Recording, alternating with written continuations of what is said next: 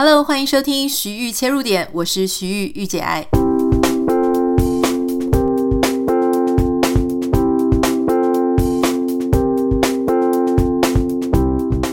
欢迎收听今天的节目。今天稍微比较晚一点，要跟大家自首一下，因为其实我在平常录音的时间呢，今天因为。外面的天色非常的好，天气也很好，很舒服的一个天气，所以我看到我先生要带狗一起出去散步，那我就跟他讲说啊，我好想跟你们一起出去哦，可是这样我可能会没有办法准时的去上传我的 podcast。然后我在心里几经挣扎之后呢，因为常常我在录的时候都是他们两个自己去散步，有时候呢他们两个就会去散个四十分钟、一个小时，非常长。然后他们会很开心，就是当然不是狗跟我讲啦，是我先生跟我讲说，哦，我们今天去哪里大冒险，我们去走哪一条新的路，然后。呃，Boggy 他可能遇到哪一只母狗，他很喜欢，或是遇到一路上遇到很多事情，有时候听久了，你就会很想说，哈，我也好想一起去哦。所以今天呢，就有一个这样子的心情，我觉得说不行，我一定要陪他们一起哈，所以我就我就出去了，就稍微跟大家要说抱歉，比较晚上传哈。今天我想要跟大家分享一个网友的听众的来信。那这个听众之前他也因为别的这个主题，然后他有跟我分享。那今天我相信他跟我分享的这个东西呢，或许他不是唯一一个有这样遭遇的人。我相信绝对不是。他跟我说呢，呃，他其实一直都没有注意到他婚姻里面有一个什么样的问题？他常常可能是比较觉得老公比较不贴心哈，可是最近因为他们在照顾小孩，那他发现说他其中一个孩子，呃，被诊断出来是有亚斯伯格跟一点这个 ADHD 注意力不足过动症哈。那一开始他们都不太敢相信说啊，孩子居然会是这个样子。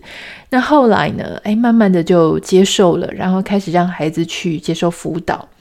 在这一段过程当中，哈，那因为他看了很多网络上的资料，读了很多的书，希望帮助孩子，没有想到，居然在看这些书、查这些资料的时候，他发现，天哪，这个资料写的不就是我先生吗？所以你知道这一段过程，这段婚姻过程当中，他对他先生其实也有非常多的误解，觉得先生很没有办法，就是体贴他啦，没有办法讲到心里啊，就是很多的你会觉得说他是不是不爱你，没有那么爱你的那一些行为，突然之间都有了一个说法哈。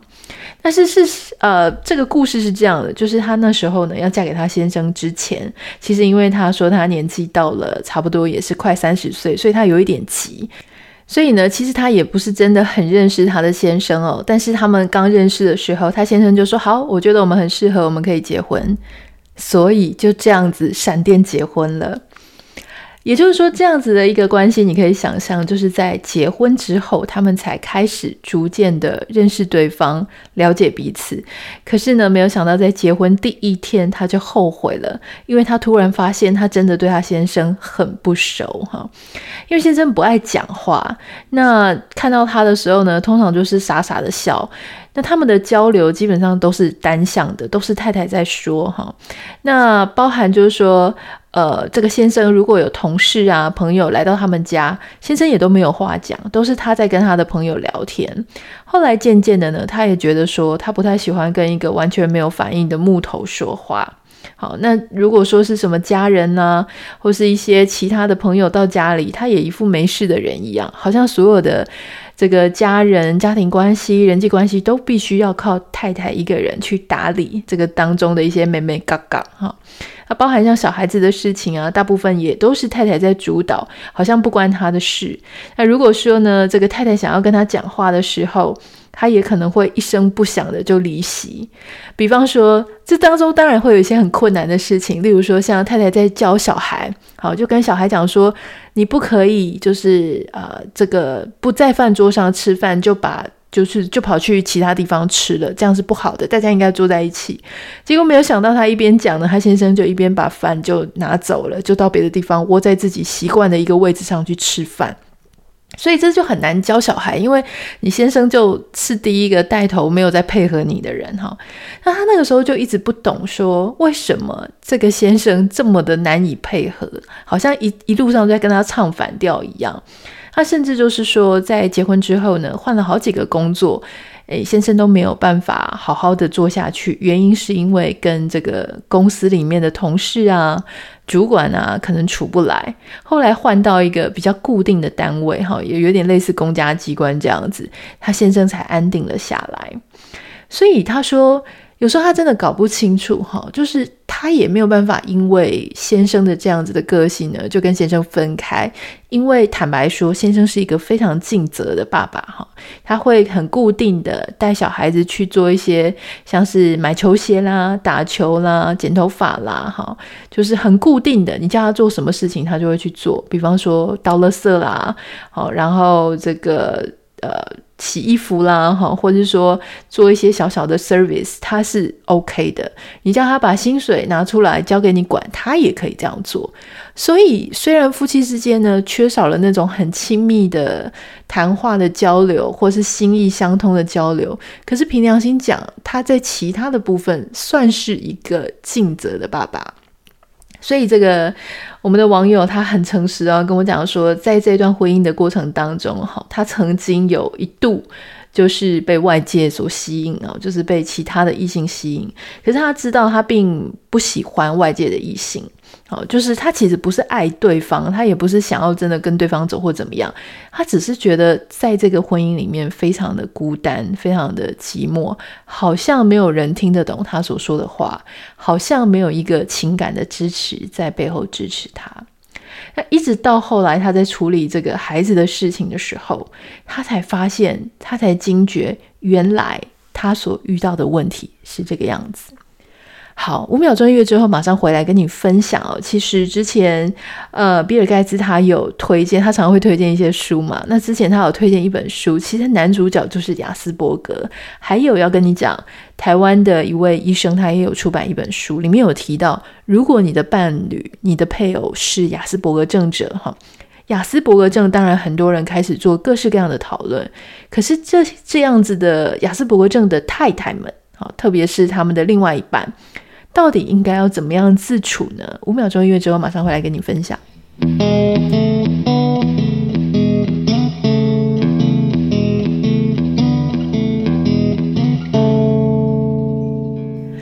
来说呢，像亚斯伯格症，他们会被大家会形容成有一些很明显的外在特质，比方说呢，他们比较缺乏同理心，哈，那他们会有一些反应比较单向、比较直接、很线性，而且他们因为讲话可能会很白目啊，太冲了、太直了。呃，我们常常会讲说，哦，我们长大要学习社会化啦，看人家脸色，看风向，哈，闻一下这个气味，他们是没有这样子的能力的。所以，他们如果常常讲话很直接，有一点点你会觉得有点白目，他通常也很难会维持一个很好的人际关系，哈。因为很多人觉得说啊，这种话不要讲，讲得太难堪了，对他们来说，他有一点难以理解，就是为什么。为什么这样讲起来会难看？不是就是这个样子吗？哈，那他们会有一些他们自己特别擅长跟喜欢的，比方说有一些数字啦、日期啦、车牌啊，哈，他们会注意到一些其他人没有办法注意到的一些小细节，那就是数字的部分了哈。还有就是他对这个语言能力跟语言能力无关，他会有一些沟通障碍，应该这样讲，就是说。呃，他会产生一些沟通上的障碍，可是并不是因为他听不懂那个字或者看不懂那个字，而是他比较难参透那个字词的。背后更深层的一些，呃，比方说双关语的时候，就会有一点点难理解，哈，或者说你有一点嘲讽似的，就会有点难理解，哈。那有一些人他们会出现一些行动笨拙啦、姿势怪异的一些状况。如果你有看过美剧，就是呃《生活大爆炸》（The Big Bang Theory） 哈，那里面的那个 Sheldon 就是一个天才科学家，但是他真的是有一点怪，他就是呃以。雅斯伯格症为原型的去写、去描述、创作出来的一个人物。之前这个呃，Bill Gates 他，因为他常常都会推荐一些书单嘛，哈，他其实之前推荐过一本小说，叫做《The Rosie Project》。其实呃，台湾有翻译他的中文小说，不过因为我翻了一下，我觉得翻译出来的语感哈，跟这个英文有一点差距，哈，比较没有那么亲切了，我的感觉哈。所以我那时候后来就看了英文版，没有那么困难。如果你是配着这种 iPad 啊，或者说一些电子阅读器，可以直接查字典的话，其实并不难。那这个小说里面呢，他就提到说，这个男主角呢，他也是一个科学家研究员。那他也不太知道他自己是亚斯伯格症。后来他的遇到一个女生，因为你知道他其实一直想要找到他的人生伴侣，所以他就会设计很多的呃方式去筛选他的伴侣。哈，他把他所有的标准全部都列出来，我已经忘了是多少点了，也许是两百项或者五百项。然后呢，他想要怎么找人？他们是很直直线思考的那一种。所以，当他有了两百项之后，你可以想象哈，他绝对不是去划那个交友软体，他是直接呢就去发问卷。好，所以请你回答。那如果你的答案呢没有办法两百个，假设是两百个条件，两百个其中有一个没有办法 match，啊，不好意思，你就 out 了哈。可是他没有想到，就是说，第一个谈恋爱可能不只是。如果你很喜欢对方，或许这两百个条件里面呢，大概有一百五十个没有办法符合，你也会愿意跟对方在一起，因为彼此稍微做一些协调。但他们没有办法理解这样子的一个差异，因为对他来讲，就是只要哪一个不 OK，那就生活会出大问题的，所以他不要这样子。而且第二个问题是他没有想过说，人家为什么要回答你这些问卷呢？哈，对他来讲，他就说我要赶快让大家去。回答到这个问卷，如果这个是符合两百个的话呢，我们就很适合。可他也没有想过，人家可能也有人家的两百项啊，或者是三百项等等的。所以这一部小说呢，我觉得非常的好看。如果你也喜欢阅读这个英文小说的话呢，欢迎你可以呃，就是来阅读这一本叫做《The Rosie Project》。那其实，在这个雅斯伯格症的这些讨论里面呢，哈，呃，会有一个。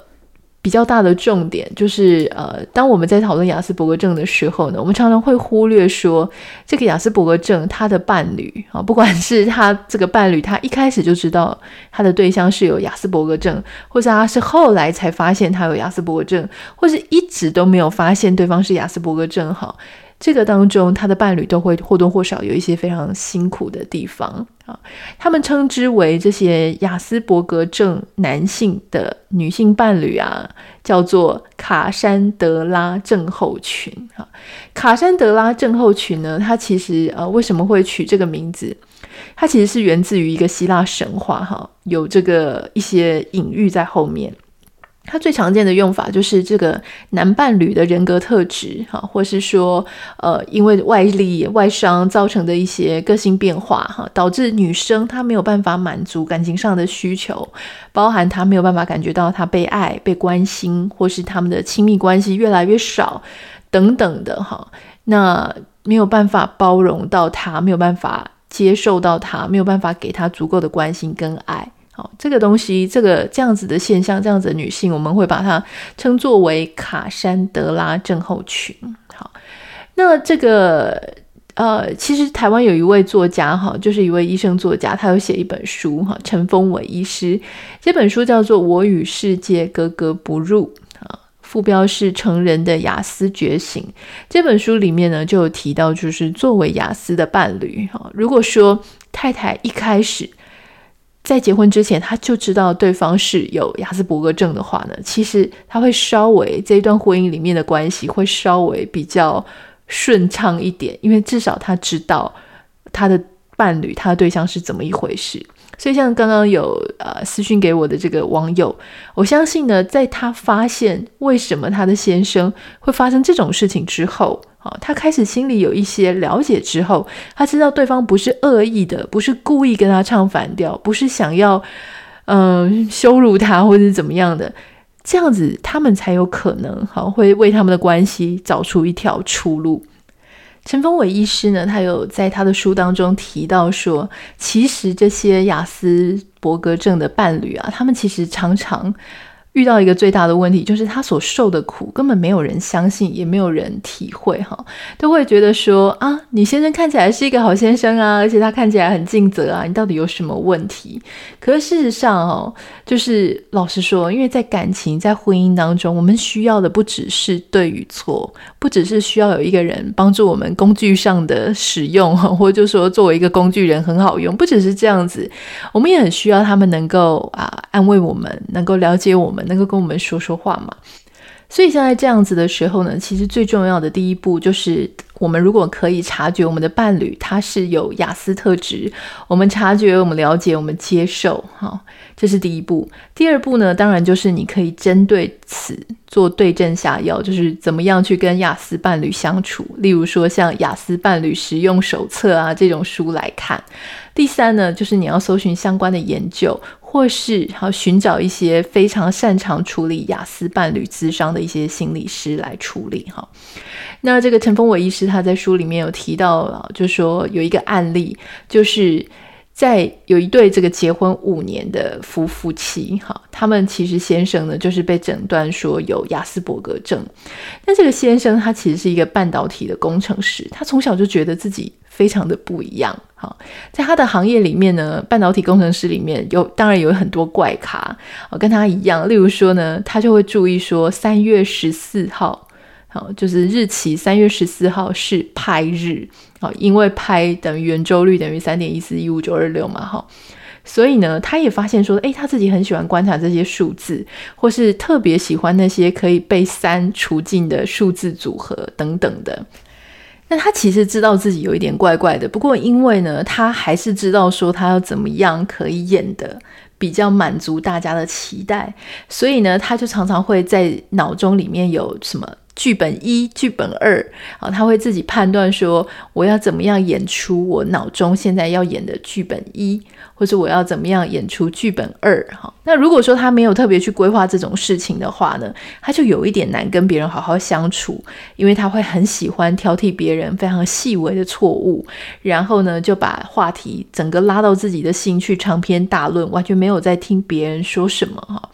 他会非常的自我专注了，然后也不太能够发现别人对他的话已经没有兴趣了，或是已经觉得很烦躁了。那有时候呢，他也会有一些愤世嫉俗啦，容易生气啊，哈，等等的。那当他遇到他太太的时候呢，他就开始又在演他的剧本，哈，他演了一年，就是一些主流社会啊这种好莱坞电影教人家怎么样对男朋友的期待。所以呢，他就演了一年，让自己看起来好像很有魅力哈，或是呃偶尔流露出一些呃很天真、很笨拙的举动。可是他的女朋友呢，都没有从那些小小的举动里面发现他其实有一点怪怪的，反而觉得诶，他有时候有一些冲突，还挺可爱的。